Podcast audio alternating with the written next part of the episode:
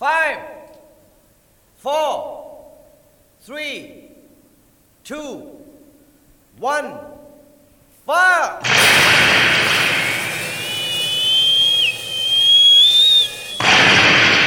Hello，大家好，欢迎来到知行小酒馆。这是一档由有知有行出品的播客栏目。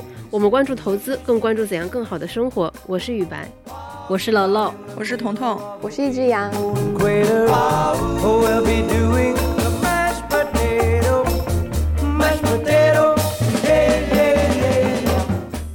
于，终于，我们知行小酒馆迎来了一周年这个美好的生辰，鼓掌！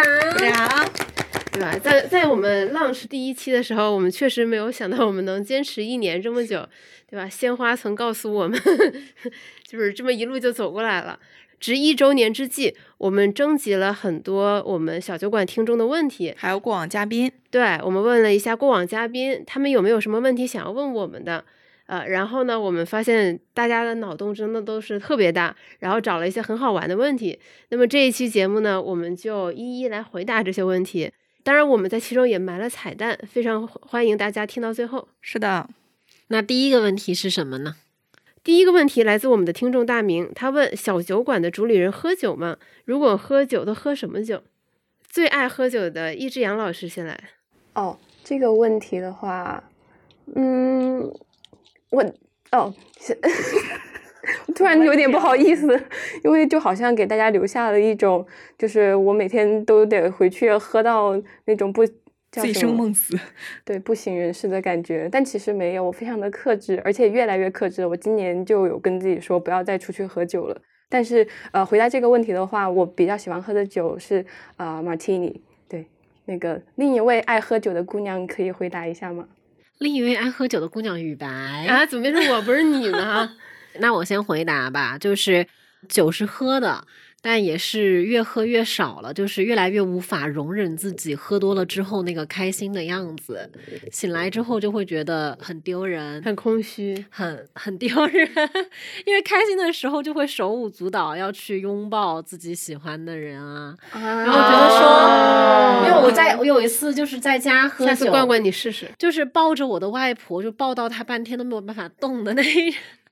我现在已经年龄到了，真的也没有人可以承受得住我这样的爱了，所以现在就是喝的有意识的会去少喝一点酒，比较爱喝的酒就是说来会有点那个硬核，我都会就是在家陪我爸喝比较多，就都只喝白酒，就是自己在家喝的话就会喝威士忌，但是都是就是纯纯的，然后我不太喝调酒，就是因为我不太能够接受就是很多调酒中的甜的感觉。嗯，嗯，原来就是楼楼是硬核派的，我也是这一次才知道。那雨白呢？？我个人，因为我其其实我个人还是挺喜欢喝鸡尾酒的，因为我还是蛮享受就是不同种类酒碰撞出来的那种嗯愉悦感。包括我之前也去学过，面临考试的时候，然后我就翘掉了。呃，我个人会比较喜欢喝 old fashion，就是古典。据说这是历史上第一款鸡尾酒的，然后它就是基酒是威士忌，然后加了苦精啊什么的，就是味道会偏苦，没有很甜。然后就是喝起来就很爽。据我所知，彤彤不怎么喝酒。我是不喝酒，滴对酒不，沾。在我们编辑部，我就是普通的不喝酒的那一派，你派。你在编辑部就是清醒担当。对，人间清醒就是靠你支撑的。那既然彤彤不喝酒的话，我就想说，在最开始小酒馆做的时候，我和一只羊就还没有来嘛。那为什么你们俩会把这一个播客的名字取成小酒馆呢？呃，这个其实有一个背景，不是我们编辑部起的，因为我们就是录播客节目在后，但是做知心小酒馆在前。知心小酒馆原来是一个文字的内容，文字采访。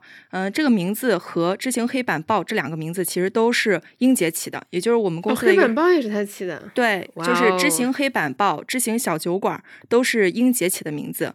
当时我们其实对知行小酒馆的一个定位是说，呃，希望是一个有人味儿的地方，大家能够一起在这儿聊天，和用户进行聊天沟通，所以就想起一个小酒馆，然后大家在这里坐下来喝喝酒、聊聊天的这种感觉。对，至于为什么不是小茶馆，我就不知道了。还是小酒馆比较有感觉。对，就包括很多听众也问我们，你们是不是一边喝酒一边录播客？是不是录完了然后都微醺的状态？我印象中我们有喝酒录过播客吗？跟静姐那一期是不是静姐在喝酒？不记得了，但是我们在录音棚留下过很多喝酒的对，美好记忆。是的，是的，是的，对，其中就不得不提的就是我们那个真的把小小酒馆开成小酒馆的那一期呃，播。对对对对，热我们卖红酒的那一期，嗯，对，那一期确实是伴着酒香录的。对，然后我没有喝上一滴酒，这个事情我真的怨念了很久。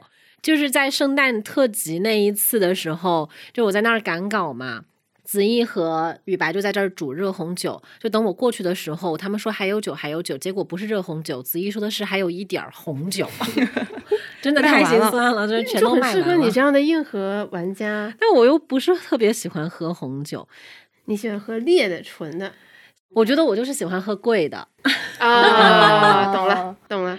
哎，那那一次做完了之后，就是你们对小酒馆之后，比如说真的卖酒啊，或者是其他的这种形式，有没有什么更多的想法吗？呃，我觉得未来我们可能会考虑跟比如说线下的咖啡馆或者是酒吧，然后做一下这种联合的活动。在酒吧里和人聊投资，哎，对，我觉得这个是完全可以。就是如果我们听众里有开咖啡馆或者是在酒吧或者是书店的朋友，天哪，对吧？请来主动联系我们，这也我们一行吗？对对对，我们可以一起想办法搞一些好玩的活动。那真的非常好。我们有在酒吧去做过那个知行读书会的活动，非常好那个氛围。对，是对，就是小酒馆的线下活动，就也希望能够尽早的和大家见面嘛。是的。嗯，好的，我们来看下一个问题。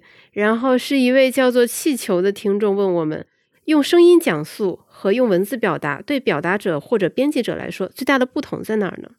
我觉得在这一点上我还蛮有发言权的，因为我就是就每一次录播课都会非常紧张，然后对文字来说更更舒服的一种，就是文字更游刃有余一点。对，嗯，文文字的表达对我来说更游刃有余一点。我觉得最大的不同在于在座的其他三位主播，他们就我感觉他们会在播客上面比我更淡定一点。很主要的原因是因为他们反应特别快，然后说话也比较快，然后我说话的速度也会比较慢一点，然后总是需要反应很久，然后才才会知道自己要表达什么。嗯，就是临场的反应能力可能是最大的区别吧，对我来说。但但它也变成了你最明显的那个风格和特征，就是就比较呆。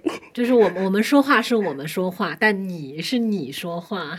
对，最重要的是，呃，我觉得啊，在这个录制的时候，最重要的不是说你表达了出来什么，而是你整个人立住了。就是做综艺嘛，最重要的不是回原来我们答对，是一档综艺。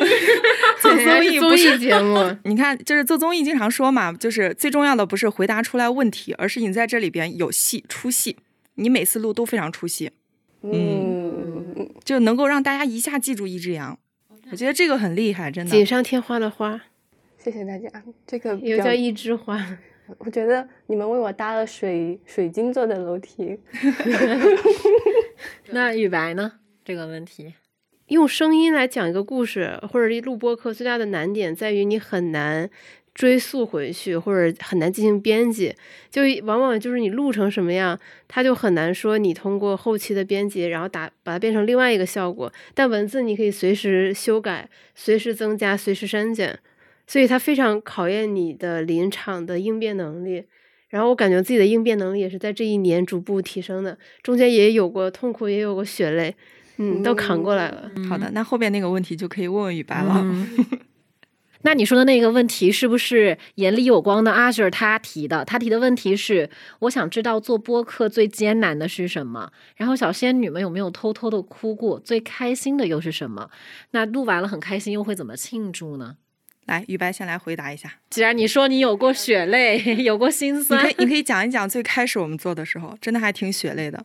哦，最开始做播客的时候确实很血泪，因为那个时候我们还没有录音棚嘛。也没有剪辑师，啊，对，哦天啊，那个真的很血泪，因为我们一开始就是，就像我们接下来迎来的农农历新年啊，就非常的虎，然后觉得说我们要做这个事儿，然后当时我们第一期就邀请了潘子，呃，当时他在深圳的家里，我在北京这边，然后那个时候我就决定说，我相信这个东西我一定能学会，然后呢，我就把自己关起来，在办公室里关了一整天剪辑。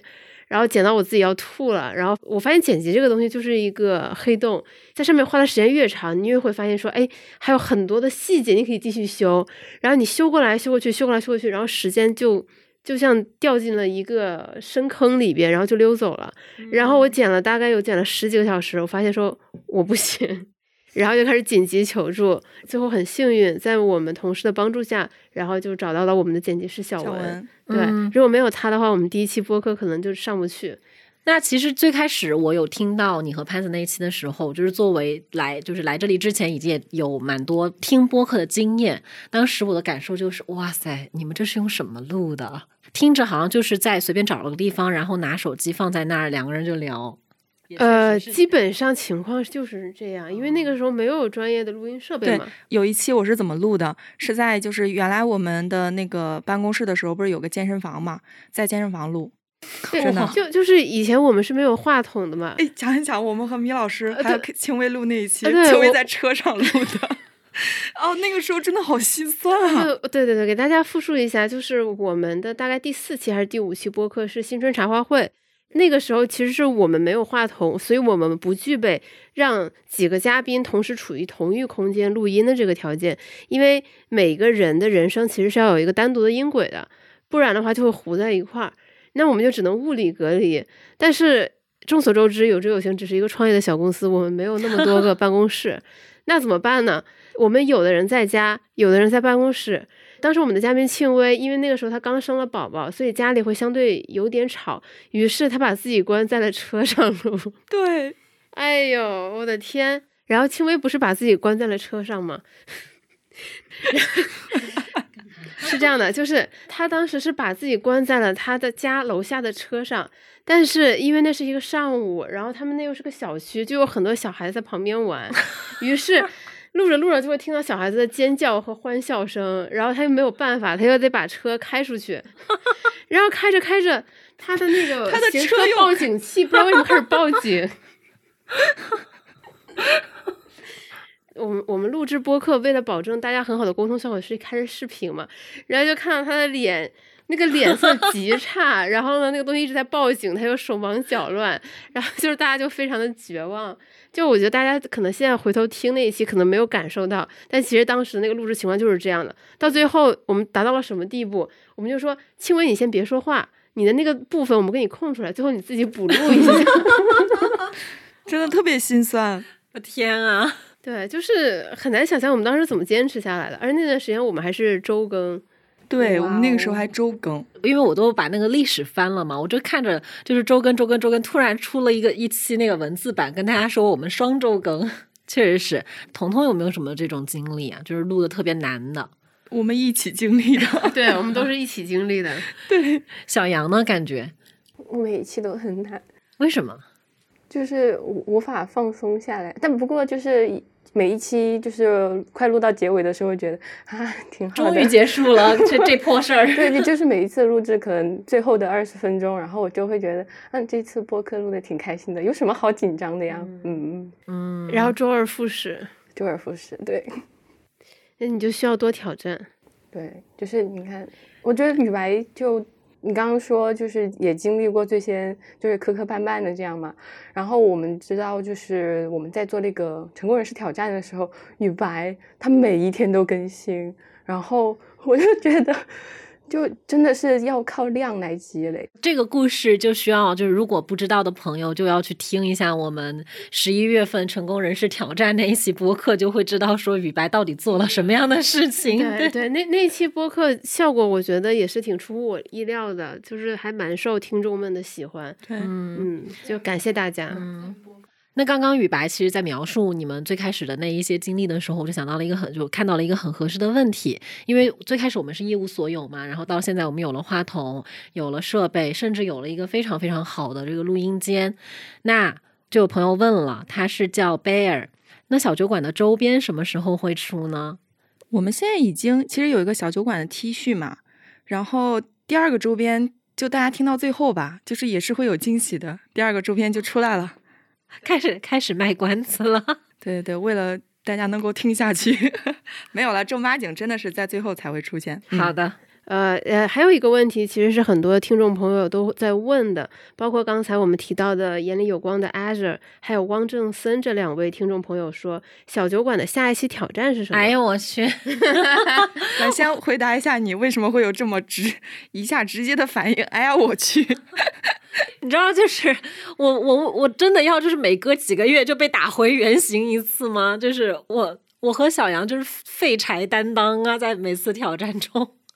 小我们二零二二会逆袭的，对，哎呀，你可别，你的可逆袭你可别再放这个话你你的逆袭就像川普说的 “Make America Great Again”，永远都在口号里，好吗？也许我们下一期的挑战可以是反其道而行之，做一个你们非常容易完成的，但是我们不怎么容易完成的挑战。哎呀，不存，我不太存在这样的。你是说放弃这件事儿吗？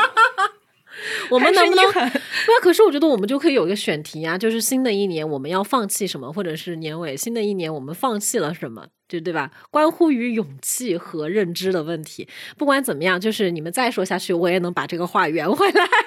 这就是就是自带梯子百宝箱的女人。嗯，其实我们下一期的挑战还没有定，对对对，但是我然后我们就非常欢迎听众朋友们在留言区给我们提名挑战，如有采纳，我们就以你的名字来冠名我们这一期挑战。对，是的，所以非常希望大家给我们提一些你们希望我们做的挑战。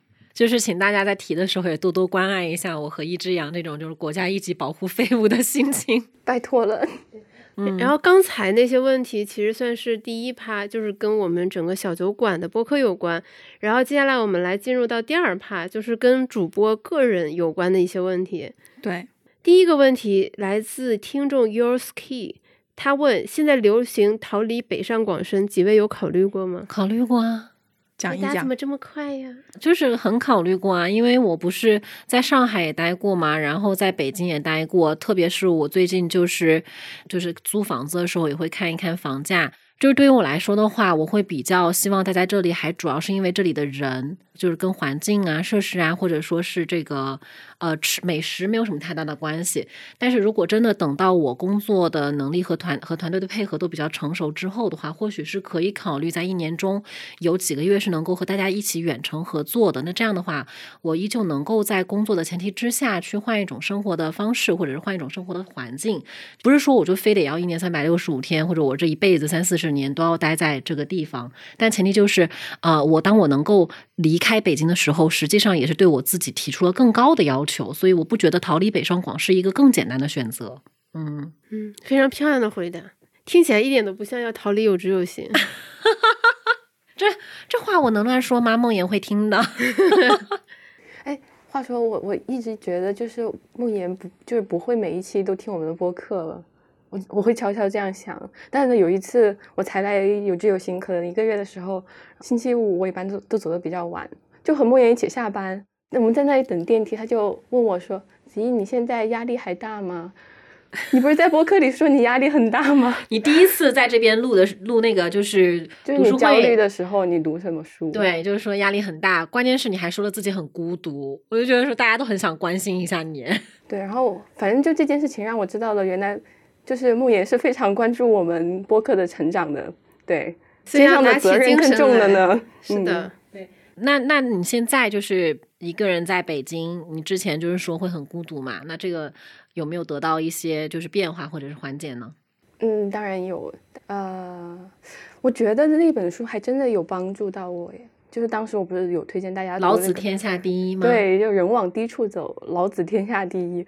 就发生这种，比如说自我怀疑的时候，然后或者是在北京很无助的时候，我就真的会跟自己念这一句咒语，就老子天下第一。你什么？哎，这个问题就来了哈，你什么时候感到很无助呢？嗯，好这是个问题。连环问 对，就是怎么说呢？我周末时还有跟朋友在沟通这个问题，就是呃，我一直跟他说，我说啊，我现在状态我觉得挺好的，我很开心。然后我说你可能今天回去，你就会在想小杨在北京过得非常非常开心。但是我想跟你说的是，虽然我是这样跟你总结的，但是我每一天也要去面对和碰到一些比较真实的一些难题和一些困难，然后需要跟自己 battle 的时候，比如说吧，就是动大的那个稿子，我就是改完的，大家都看不懂啊，然后就挺难的，嗯，对，就是真实的一些困难吧，嗯，之前没有过的尝试，所以你要逃离北上广吗？我我觉得我个人是从来没有打算过要在北京扎根，就是我我的心一直属于重庆，对吧？属于我的家乡，嗯，来四五度，对，来四五度，标准。哎，有有一个就是朋友，我记得问的问题是说，如果有知有行举办年会，小姐姐会分别秀什么才艺？待会儿你一定要记得，就是刚刚已经有一些埋下了一些伏笔子，对。等彤彤和雨白就是都可以聊聊这个问题，因为我还蛮想知道的，就是因为呃，你们自己就是对于一定要在北上广深，或者说对于逃离北上广是怎么理解的？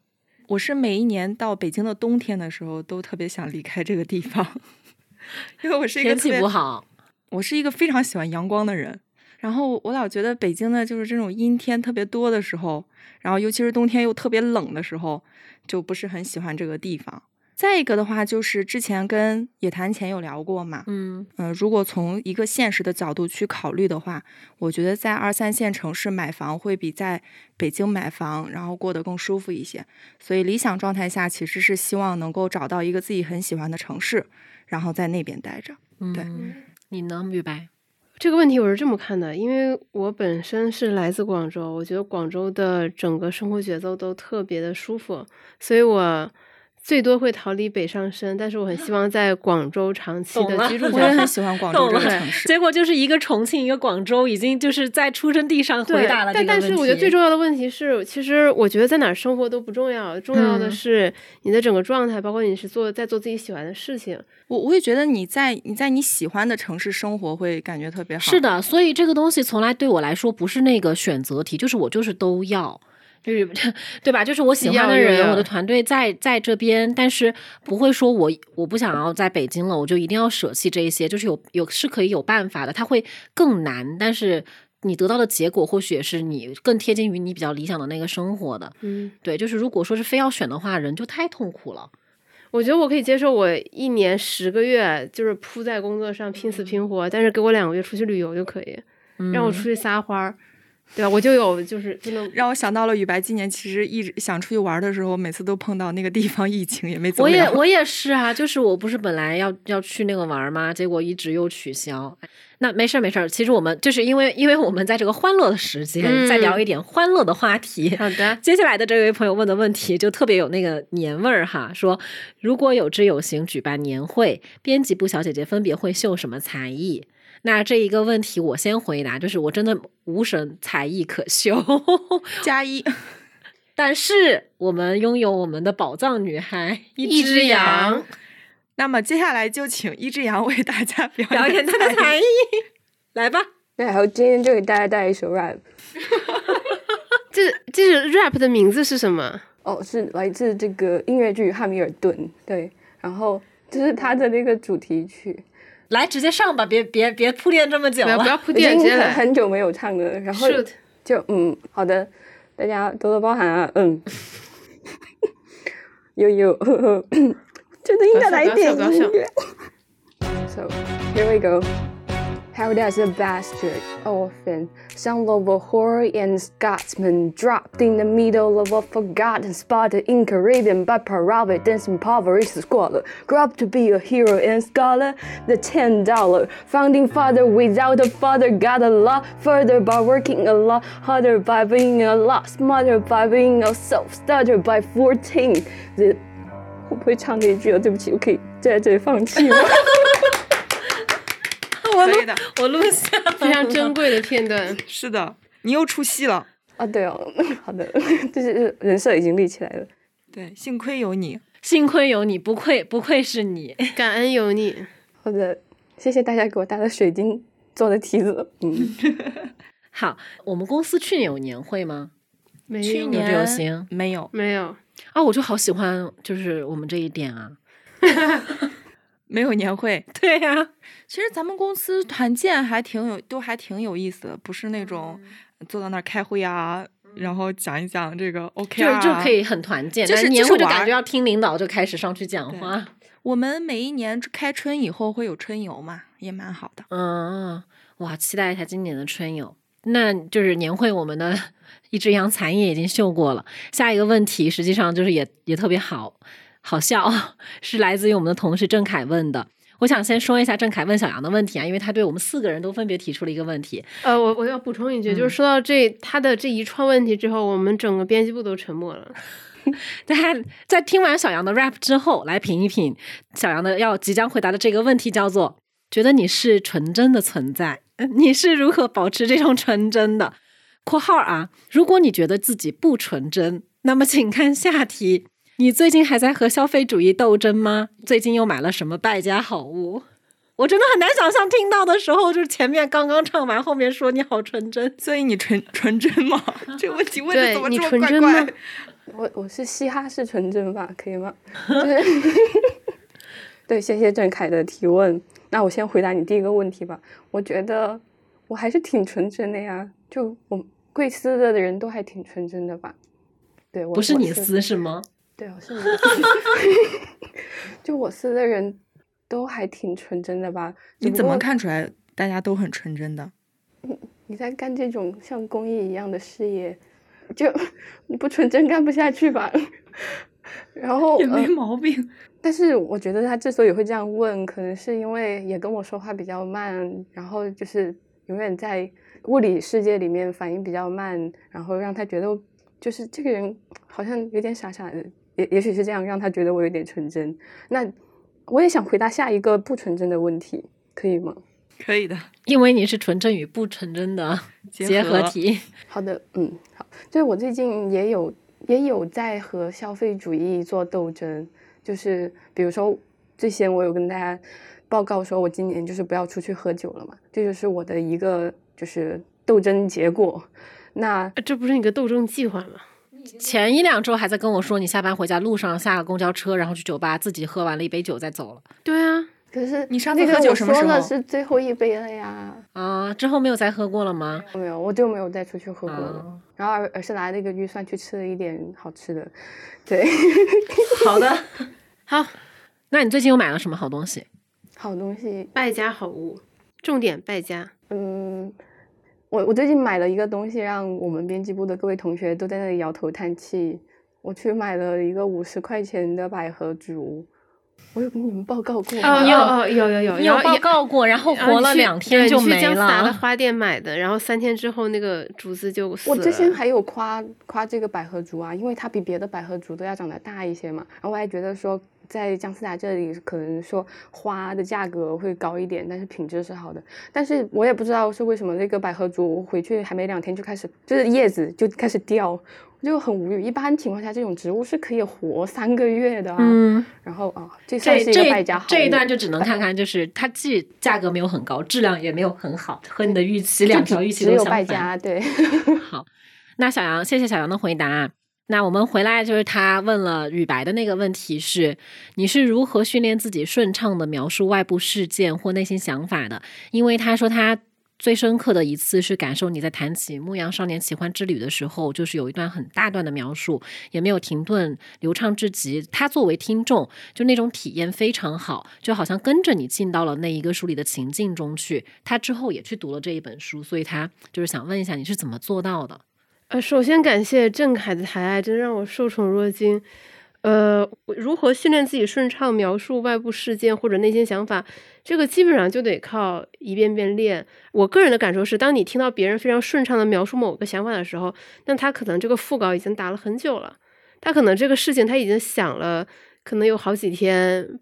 半个月，甚至是好几个月，甚至是一年，就这个事情可能一开始是个种子，然后在他心中慢慢的发芽、长大、开花、结果，然后我们最后听到的只是最后的那个果实而已。可以，我可以自曝一个我自己的一个怪癖，我有时候还是比较喜欢自言自语的。大脑在 CPU 在运转的时候，然后不由自主就开始说了，我觉得可能这个有一丢丢的帮助。彤彤坐雨白旁边有听他自言自语吗？有时候没有，我只听到了他非常激烈的键盘声。李白打嗯字非常快，那个手我是我也是，就是顺着这个话题说一下我我最近的一个就是感悟吧。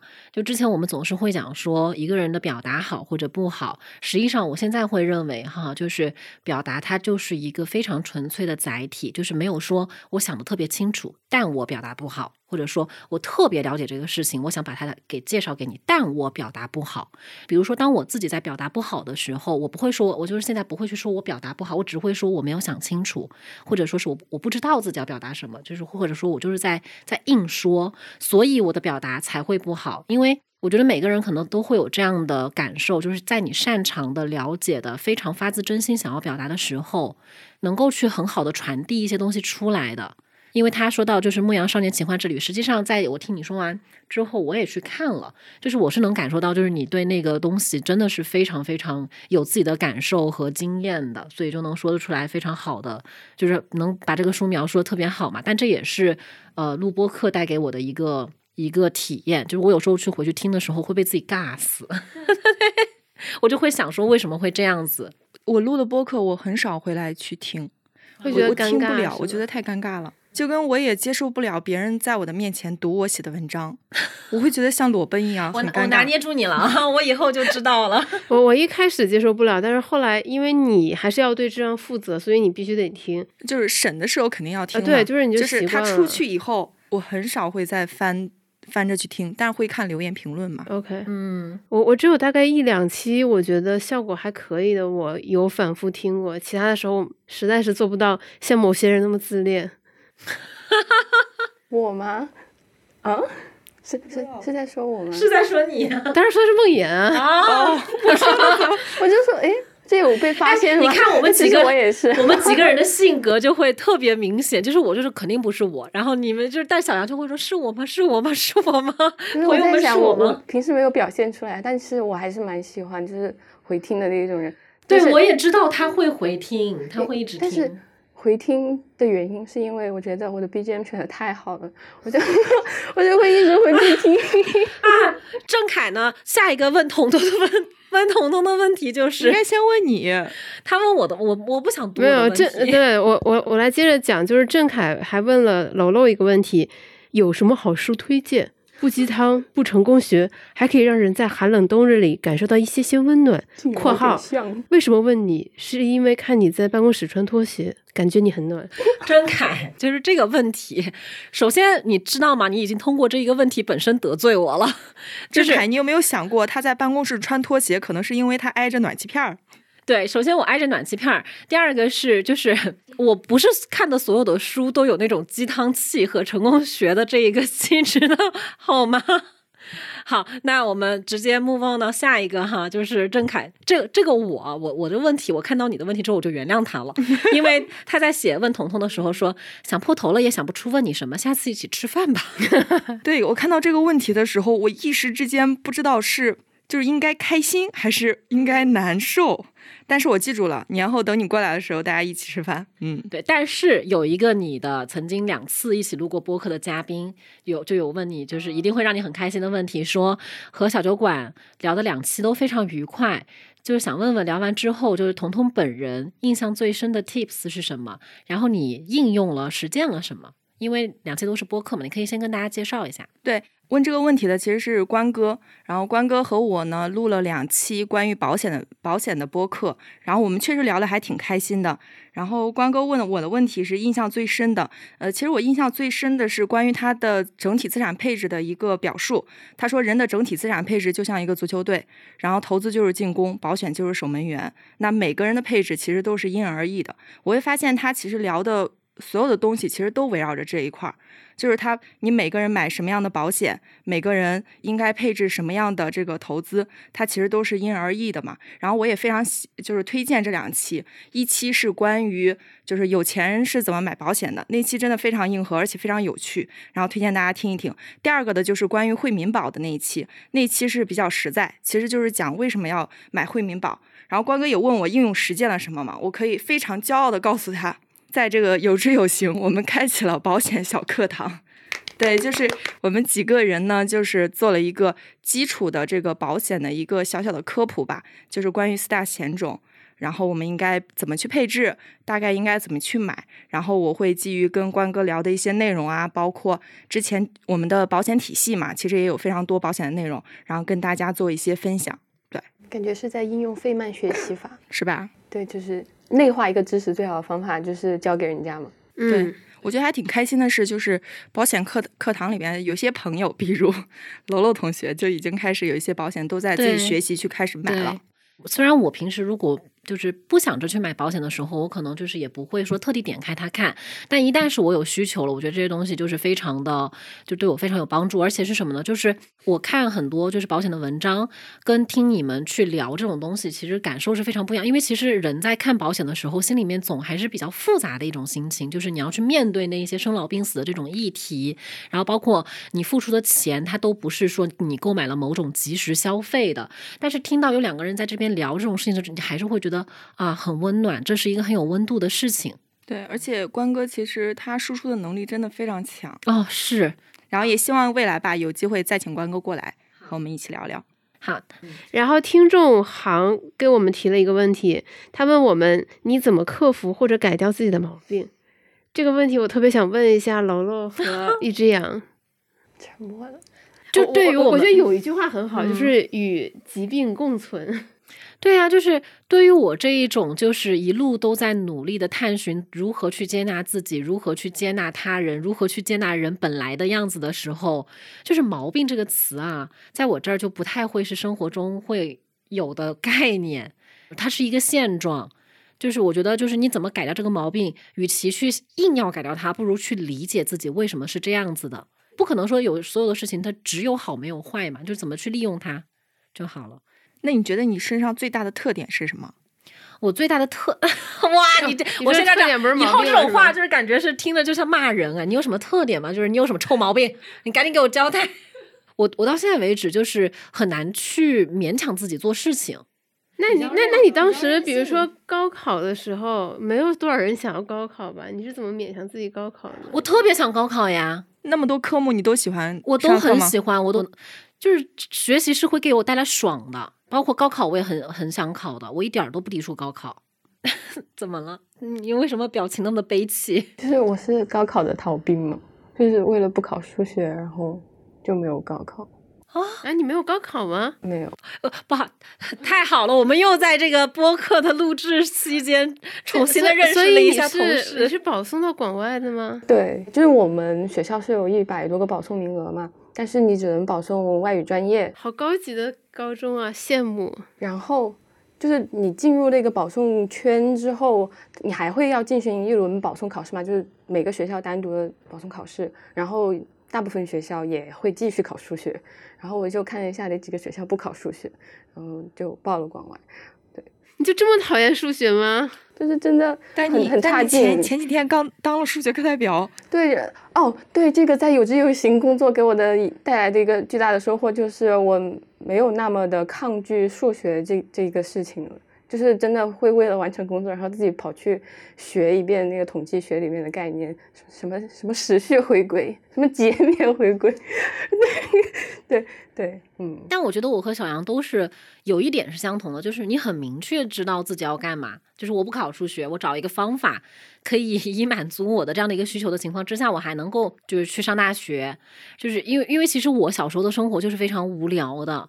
所以就是我的，如果说我这一个东，我某一门科目学到了新的东西，或者说是我考试有比较好的分数，它是我当时很快乐的一个 来源。然后高考是因为什么呢？是因为我特别想要高考，因为我知道它是一个非常非常好的机会，让我去过上，就是去一个我想去的地方，过上不一样的人生。就是我对它非常有期待，就就是就是老师给你灌的迷魂汤都起对效了，，都起效了。这个毛病就是，就是你得给我洗脑，你知道吗？想让我去做个什么事情，你得给我洗脑。好了我懂了。语白学到了，学到了。一旦我在心里面有不自驾，或者说是我我没有办法怀揣着那种一点点的怀疑去做这一个事情，就会特别特别难受。就是我们录一期这种播客，就是拿捏一个同事的小技巧。也是可以的我我我以为你要说，我们每做一次挑战，就是拿捏同事的一个小小技巧，一个一个黑料，但是每个人肯定都会有都会有一些不好的习惯或者是毛病嘛。但是一个人的健康一定是平衡的，有进取的地方，但是你也肯定会有懒散的部分啊，就就这样。我真的是被楼边这个精彩的搭梯子技巧 叹为观止。哎，听众朋友们，你们要记住平衡哦。我最近看《有钱人和你想的不一样》也是啊，就是说你要会存钱，是会要存钱，可是你也要开设一个小账户，要去奢侈一把，让自己觉得就是就是很值得很好的服务啊、商品啊或者怎么样的，这也是一种平衡嘛。楼边就是明楼影，自自洽。雨白，来这个问题啊，你怎么克服或改掉自己的毛病？我觉得永远都奔赴在努力克服自己毛病的路上，我只只能这么说。对，就雨白你这么一说，我就会突然想起一个很好的表述，是那天我在跟柯林聊口癖这件事情，然后他跟我说，他当时在中传念书的时候，他们有一个院长就跟他们说，就是不要把口癖当成口癖，那个叫做表达中的。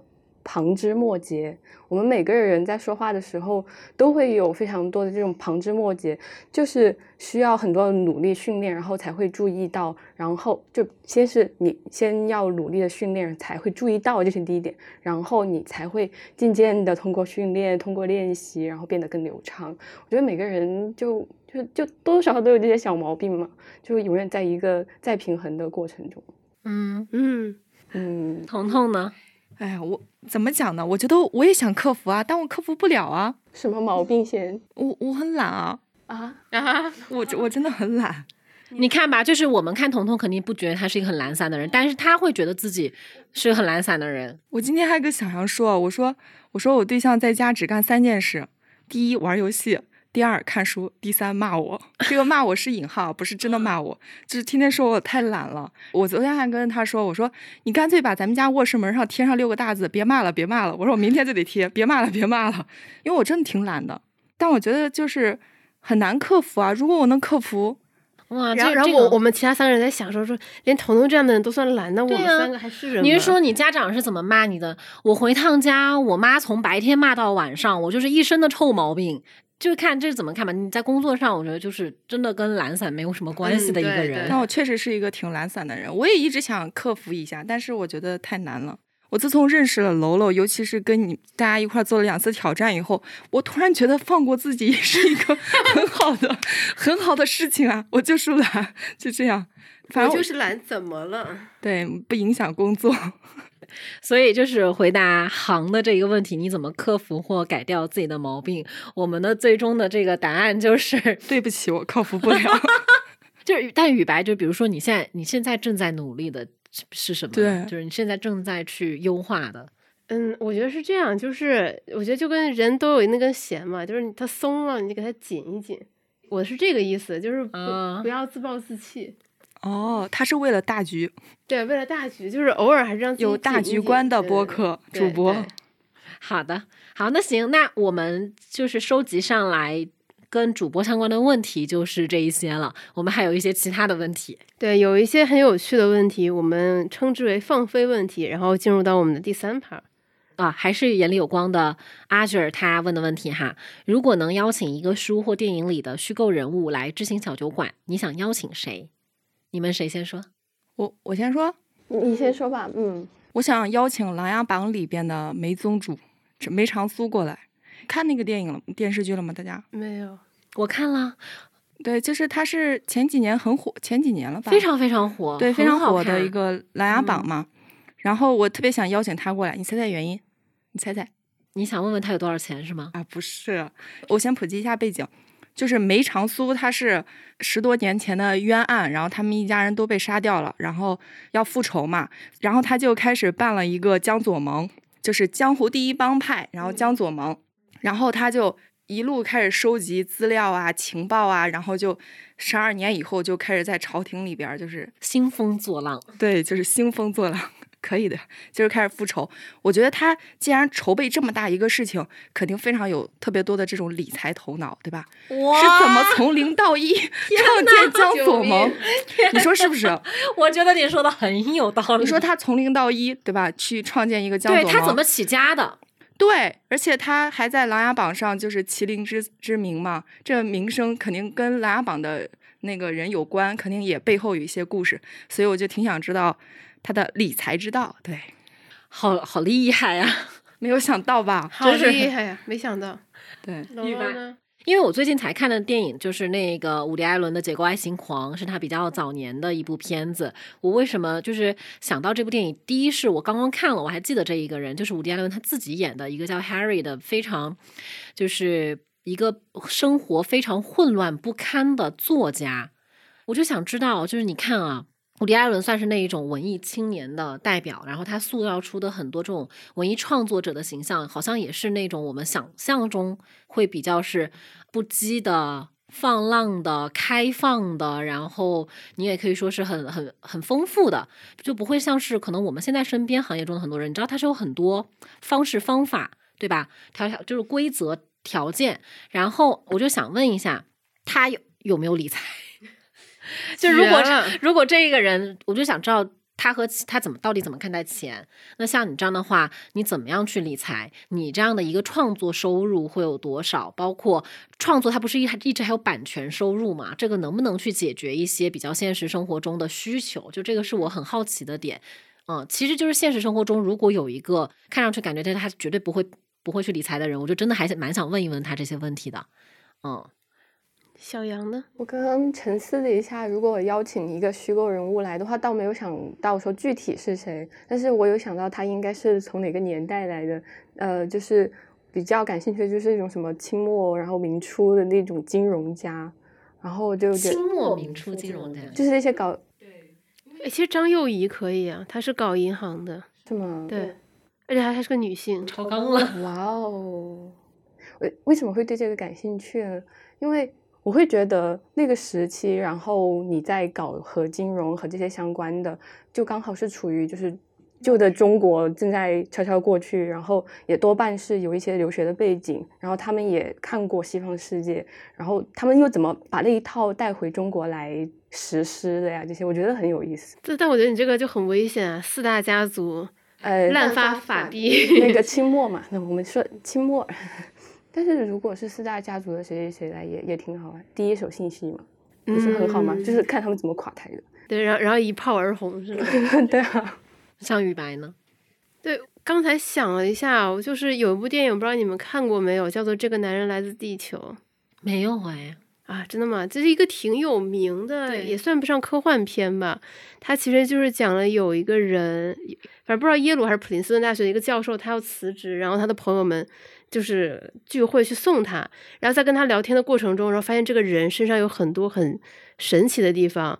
后来会发现说，这个人他其实是从史前一直活到现在的一个人，就是他拥有从史前到现在一切的知识，几乎会所有的语言，然后懂所有的历史，也几乎懂所有的学科。我就非常想请这样一个类似于全知全能的人来我们小酒馆，就感觉一定很很酷。对，而且那个电影真的非常好看，特别想推荐你们看一下。成本很小，就在一个房间里，但是就是大脑爆炸。哦，好的，就叫这个男人来自地球。对啊如果这四个人来的话，我估计小宇宙的首页有我们。哦，你 是梅长苏，我我们立刻从膝盖部播客，然后变成了一个头头部部播播客。宇宙级了吧？这已经对这个太厉害了。大宇宙。好，下一个问题就是这个问题为什么会被放在放飞问题的这一趴里？是米老师的问题。对，是我们曾经的小酒馆嘉宾米佳老师的提的一个问题。他说：“为什么小酒馆再也没有邀请过我？是我退步了吗？” 你们谁来回答？怎么讲呢？不是你退步了，米老师，是我们进步的太快了。是我们现在不需要你了。正经讲啊，是因为米老师其实在刚开始时候帮我们很多，我们那时候其实邀嘉宾还挺难的，然后就把明老师发展为了 编辑部的编外成员，然后每次一没人的时候就说明老师来一期呗，然后明老师就特别认真，然后每次，然后现在呢不约明老师，因为现在我们嘉宾也相对吧还行，也就是咖位也上来弃了你的对糟糠对对之妻而且最重要的是呢，看上了米老师的儿子。啊！希望年后的时候也有有机会啊，有机会邀请米老师和他孩子一起上，因为我特别喜欢他孩子，他孩子特别有意思。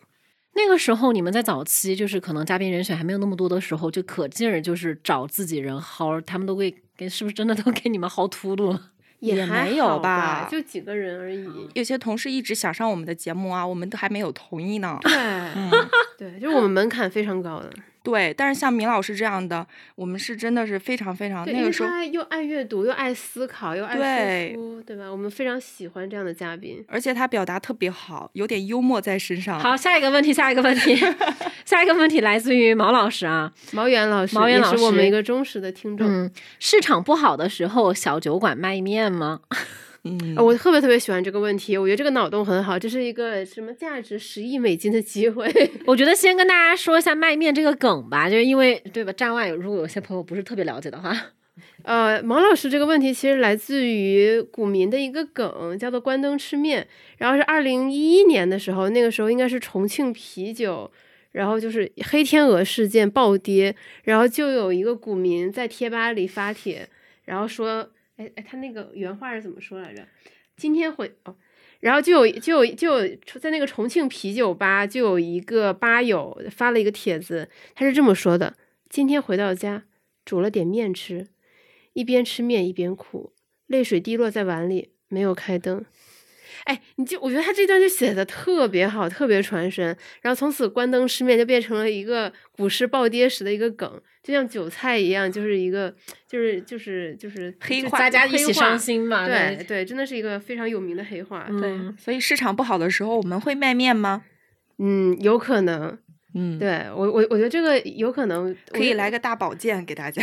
对对，可以给大家做一下按摩，对吧？对吧又又做又提供按摩服务，又提供吃面服务。我也觉得我们是不是什么时候我们可以搞个线下活动，请大家一起吃面吃面吃吃面？这个是有点儿不对，有点儿残，有点儿有点儿残忍。没有啊，我觉得深夜食堂很温暖嘛，就是大家一起吃面，安抚大家的呃对，就是就是，如果跌停了，就对吧？晚深夜食堂开开张，嗯想着也挺开心的，倒是。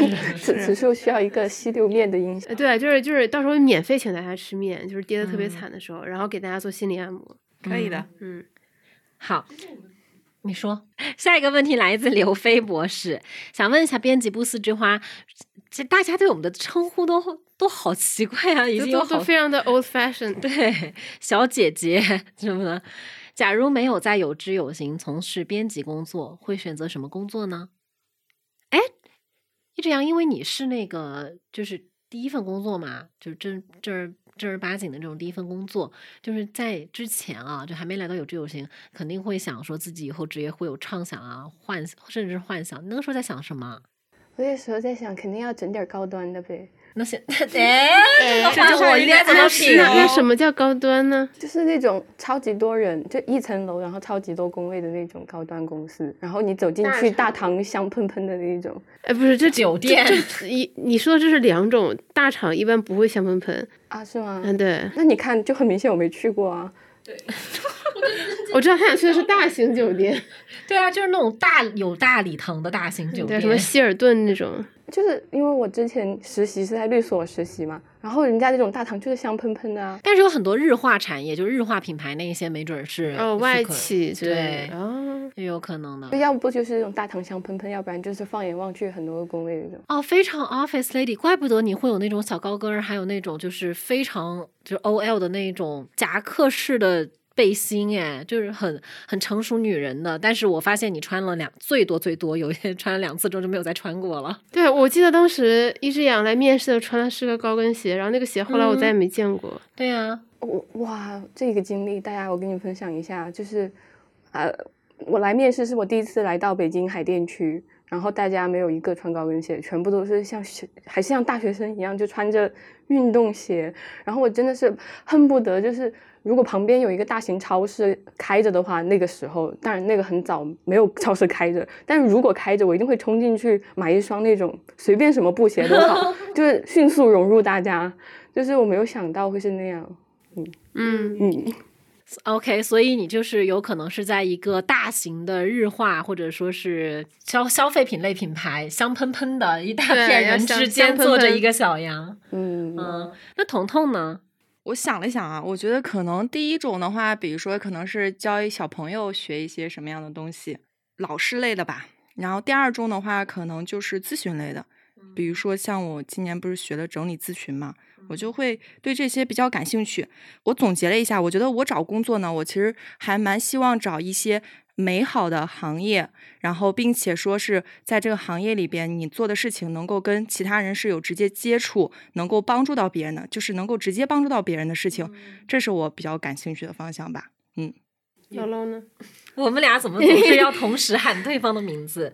就如果我没有从事编辑工作的话，我可能那个那个剧本吧？对，那个时候其实是已经在和朋友讨论去做个人工作室，然后按照就是不想要再去以时就是这种按想再打工薪酬的方式去工作了。就因为那个时候可能自己也有一些其他的工作经验，大概知道自己可能不会饿死，自己我们一边能做自己想做的东西，然后也能够接就是有选择的去接一些活儿，去做一些策划或者拍摄项目什么的。但那个话，你说是什么职业呢？就就也没什么职业，就是自己干呗。自由工作对者，就肯定也不会说赚很多钱呢，也不会饿死，但那个时候的状，那个特别向往那个状态。然后我我来了有志有 心，离离他离得好远呢。李白呢那你后悔吗？我我倒是没有后悔啦，因为他依旧是在我的 list 上的。就是如果真的有哪一天我厉害到说可以跟有志有行也按照项目合作的方式的话，我觉得那也或许会是一个未来的工作模式的选择，嗯对吧？就是十年或者五年之后，我觉得大家工作方式都会跟随着生活的变化发生很大的变化的，所以我就一直都保有一些期待。嗯，嗯，雨白呢？我想了一下，我可能会努力去升一个 PhD 吧。呃，想去英国读艺术史的博士。哇哦，对对对，做学术研究有这个可能性。因为嗯我之前读 master 的时候，就一直在也是修很多艺术史相关的课，包括采访一些艺术家，就对这方面很感兴趣。哇塞！但我觉得就是大家都会，就是都会都会实现的，因为本身这个东西它不是说我们就是现在立刻就要，对。最后，我不想要，你不想要？我不想要香喷喷的那种。我刚刚就想收一下尾呢，就是说想做的事情，就是即使不是现在立刻马上就要去做，但是我觉得就是未来都会实现，因为就是动变化真的是很快的，对。对，其实你慢慢就会走到自己可能比较理嗯想的那个工作上。你们不要这样，这样我会焦虑。我突然一下哪天我编辑部没人了。没有，而且就和那个城市是一样的，就是我觉得不管就是什么样的选择，都一定不是一个非二选一的选择题，嗯就是想办法要去把它都拿到手上就好了。对啊，你看我，即便我不去读一个艺术史的 PhD，没关系啊。万一以后我有机会做一个兼职的策展人呢，对吧？哦，就是梦想总是要有的。可以的，说不定在咱们公司就你都你就能做这方面的策展。现在天天靠头像有可能的，真的有可能的。嗯我我还有一个补充，就是现在我不是也在接受那一个咨询师的培训嘛，也给了自己很长的时间去慢慢的去学习，所以我就老想着说，哎，在有志有行，未来就是发展壮大，真的就是变成了小杨说的那种。香香喷喷的公司，对，一层就是有很多人的公司的时候，我其实是不可以大胆一些，我们可能有一栋楼。哎，啊就是在那个时候，实际上，然后我又有自己的学有所成的时候，我就可以开一个，对吧？就是开一个这样的 studio 在里面，然后发展一下这个咨询事业。一，然后到时候我们公司这栋楼就变成一个综合体，有什么美甲店，有什么咨询 室李室，白可能在某一层做小策马展，小小马，然后开了个健身房。可是我是，你知道我是哪里来的灵感吗？我是你推荐给我这个 Billions 里面，它虽然它那个设置非常扯啊，就是它完全违反了咨询的伦理道德设置，但是那就是会让我觉得哇哦，人每一个咨询每一个就是投就对搞投资公司，帅，对，都都会需要一个这样的存在的。都需要一个这样的心理按摩师。，对，哎，对，心理你按摩师你很，牛，你很强，Go get it 那种。对对对 大家也可以，大家过年没有事情的时候真的也可以再去看，看这个可以看一下美剧亿万，真的就很容易嗨起来。对，好，最后一个问题是这样的，就来自我们的朋友林阳。咱们知行小酒馆的 slogan 是我们关注投资，更关注怎样更好的生活。我想知道，在小酒馆播出一年之际，我们编辑部的同学在生活上有哪些方面变得更好了？我觉得大家现身说法可能会很有趣。主要是我没我我还没到一周年，两两位一周年女士，请发言。我们就从时间短的开始说吧因。为我就是变抠了呀，听众朋友们，我现在变得就是个抠王。有很抠吗？你一一个花了两千多块钱做头的女人，一个一个正在上一对一网球课的女人，哦，我只能说是我到现在为止就是不买那些乱七八糟，我所有的钱都用来学习和体验了，几乎、嗯这是我非常大非常大的改变。就是我的开销总量没有更高，就甚至还会更低。但是呢，我的消费质量真的有变得更好，会让我觉得就是，比如以前买一些东西，你买完之后没有缓解你的就是焦虑，反而可能会更焦虑。但现在就是我就是我去上个网球课，实际上会对我的状态有很好的提升。虽然我没有拿到一个什么东西，但就是那个体验你是得到了的。这个是我很大的改变，就是朴素但是丰富。朴素但是丰富。嗯小杨老师呢？这个，嗯，小酒馆的社交媒体基本上都在我的手里，然后就运营那两个号，其实我平时也没有发什么东西，但是就是因为他们在我手里，我在想以后可以在上面分享一些东西，或者是我现在已经铺上去一些东西，这个行为本身会让我觉得很快乐。就是比如说是关于播客的一些技术上的细节，然后跟人家分享，然后未来说如果有人因为那个分享，然后做出了他们自己喜欢的节目，然后我就会觉得很有成就感。嗯这个是就就做这间小酒馆给给我带来的很大的一一部分快乐。就是真正的变成了制片羊。对，就我一来公司，我其实连录音笔都不知道怎么开，然后就是因为被我领导注意到，好像这个人平时听播客听挺多的，然后就开始叫我制片羊，然后渐渐的，就是自我实现的预言。对这个大家也可以 practice 起来。对，嗯，就我前段时间正好还看到有人说，就是如果你希望别人改变，你就可以一直鼓励他说，觉得你一定能做到某某某事情，然后他就很有可能往你希望的方向发展。其实当时我也没有说注意到一只羊特别爱听播客，我是发现他特别爱搜集信息，然后发掘新的东西。突然有个灵感，我说或许你特别适合做个制片。然后半年下来，他真的变成了非常优秀的制片。是对，像我们上一期就是二零二一年市场回顾的那个播客片头，就是一只羊老师自己剪的 BGM，就非常非常的强。但但是那个想说做混剪的那个点子是李制片 想出来的，然后就感觉在大家在这么一个团队里面，就都有自己的特长，然后感兴趣的点，然后合在一起，就是那种嗯一加一加一加一大于四的感觉。对 我每次听小杨讲他一些工作心得的时候，我都会觉得很欣慰，就会有那种慈母笑。感觉到了，对，感觉到了，就感觉说好像我们的工作是值得的，给他提供了一个非常好的工作环境。能感觉到小杨对这些很感兴趣，因为我有两个那个社交账号嘛，就会发现小杨经常会分享一些，就是就是你从他分享的那个话，你就能感觉出来他是真的很想分享，并不说是我要做这个账号要，所以我要做一些什么而且他左右互。搏的也很快乐。哇，小杨这半年的那一个人设，在我心里面，还有就是那个庆祝大师，就 嗯就，不管我们有时候就还有环保大使。对，就是就是，哎，好像就是又多了十十个听众啊，或者说是又跟别的什么就是有联动啊什么，他就会及时的在哎，群里面他他真的就是一个非常称职的制片，对随时监控着我们的所有数据，然后鼓励大家，而且我发现，就是无论谁，就是一起听播客的那个圈子嘛，只要出现有无人知晓，出现有呃小酒馆，那个底下的评论我都能看到一只羊。真的超级就有时候真的就说哇，小杨这个真的冲浪，真冲到了一定的境界，我就感觉你在互联网的世界安装了摄像头。哎，就平凡的网瘾少女。所以，所以成功人士的挑战，你不成功是有原因的。就是网瘾少女这个很难做到，你当时是要控制手机，控制每天的手机使用量。好，那接下来还有谁？就是两位一周年女士，啊 你们当时我我先说，雨白嗯雨白最后来总结好。对我，我觉得今年就是录小酒馆对我的变化来说的话，就是我觉得对于尝试一些新的东西可能会更自信一些吧。因为刚开始我们做这个小酒馆播客的时候，其实是完全，我觉得就是完全不了解，就是我们当时想到了，就雨白提到了，大家就开始去做。就是那个时候，就是徒手录播客，什么都没有。但是经过这一年呢，就是刚开始会担心，比如说设备、录音啊各种，嗯，因为其实刚开始质量很差嘛，小杨也知道。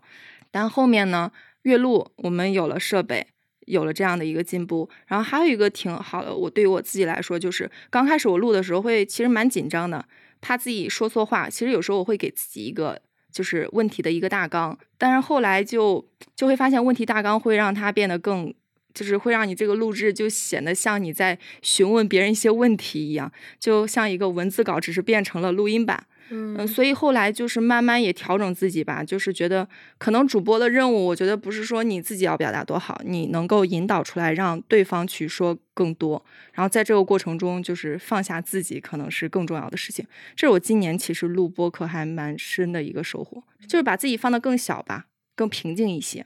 嗯，嗯，这个我很认同彤彤，因为我们俩都知道这个播客从零到一，其实真的是历经波折。刚才我们回顾的时候也都提到了，所以把这个事情做起来，对我们俩来说也都是很好的鼓舞。就是尝试一个新的事情没有那么难，包括年终我们做佳明与思雨投资新手广播剧也是一样。就之前我们也大家也都没有做过广播剧，但是因为我们知道做这个事情一定是对的，然后我们又能把控好的这个质量，然后我们就去做了。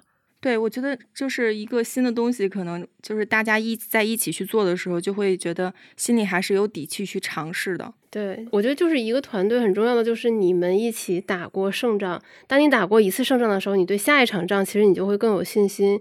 那我觉得一个好的领导，他就是应该带领他的团队不断的去打一场场胜仗。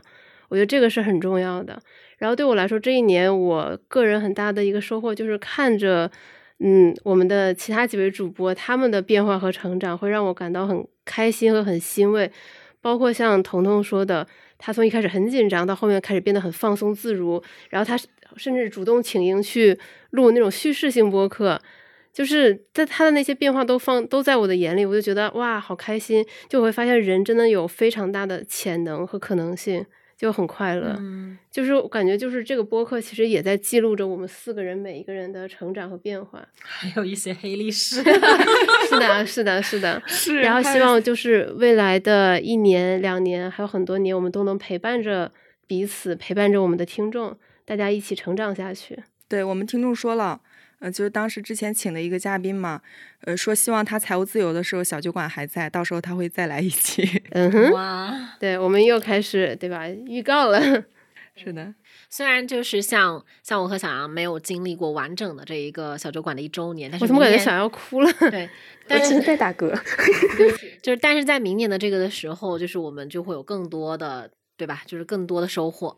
因为你们更精彩。嗯，好的，对啊，那么到了节目的尾声，我们要跟大家公布一下我们的彩蛋。彩蛋就是，呃，也正好是一周年了嘛。我们其实有秘密做一批小酒馆的周边酒具，就是是真正的酒具，清清清酒对，有点类似清酒的那种器具。然后想要把这些礼物和我们的喜悦分享给大家。我们会抽取几位听众送出我们的礼物，那么这个方式就是，请你在评论区提名一期你最喜欢的小酒馆的节目，然后附上你的理由，然后我们会抽取五位听众送出我们的礼物。对的。哇！直到现在我都没有获得一套属于自己的酒啊，对我们主播现在还没有，但是我们决定先送给我们的听众朋友，然后因为春节物流的原因，所以我们会年后发出。那就祝大家新年快乐，好，拜拜，拜拜。May you grow up to be righteous. May you grow up to be true. May you always know the truth and see the light surrounding you. May you always be courageous, stand upright. strong, and may you stay.